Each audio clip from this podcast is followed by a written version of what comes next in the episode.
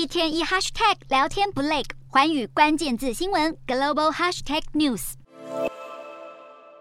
这节的环宇大话题要来关注俄乌战争影响美国对台军售的交付时间是否正在延长。俄乌战争自从今年二月开打以来，有些人原本以为很快就会结束，但随着战线不断的拉长，到现在都还看不到尽头。这也使得欧盟跟美国这些北约势力呢，不断的要投入各种资源给乌克兰，从资金到军武到民生再到能源等等方方面面。而美国的国防工业能力产能的优先级呢，当然就被摆到了乌克兰的战场。那原本要卖给台湾的军武设备，交货时间自然就得顺延。就有消息指出，去年十二月未交货的订单项目额度呢，大约是一百四十亿美元。但随着延期跟累积，到了今年的十一月哦，这个数字已经增加到了一百八十七亿美元了。对于这种说法呢，美国国务院跟五角大厦当然是不承认有积压的情况，也不提供有哪些武器可能被延迟交货的细节。John Kirby 在今年五月呢，还担任五角大厦发言人的时候，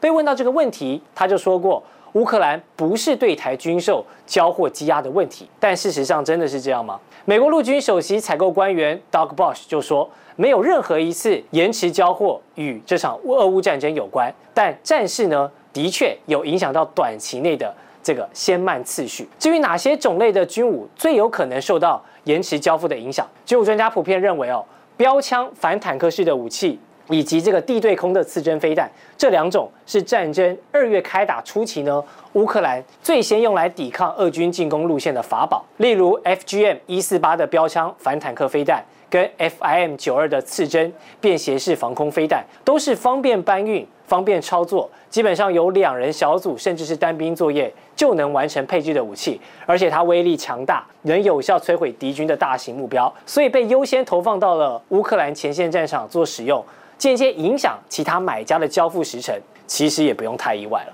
而这场发生在二零二二年的现代战争，从精准定位的飞弹到攻击型的无人机，或者是刚才说的反坦克跟刺针飞弹等等，都让人见识到新型武器的威力跟能耐。那直白点说，现代军武的特性呢，高阶晶片俨然成为了不可或缺的战略物资。无论是欧美的先进战机、以色列的飞弹用功率放大器，或者是军用无人机所要需的零组件。都能看见台湾厂商的身影，而台积电作为全球精密半导体生产的龙头指标，在他宣布加入制裁俄罗斯的行列之后呢，俄国就曾坦言，台湾的供断对俄国的设备生产商的负面影响很大。俄罗斯难以取得高阶晶片，对于生产精密武器方面可以说是严重的打击。之前路透就有曾报道过，俄军所发射的巡弋飞弹啦、弹道飞弹等精准型火力，有超过六成都没有命中目标。这个精准度是非常的不理想。在战争即将迈入第十个月呢，乌克兰不断的在放话，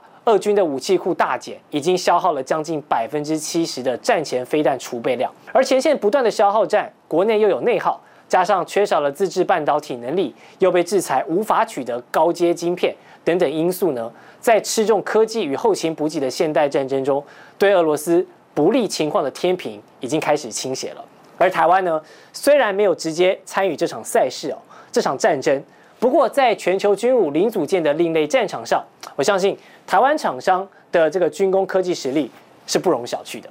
以上就是这节的寰宇大话题，我们再把时间交还给主播。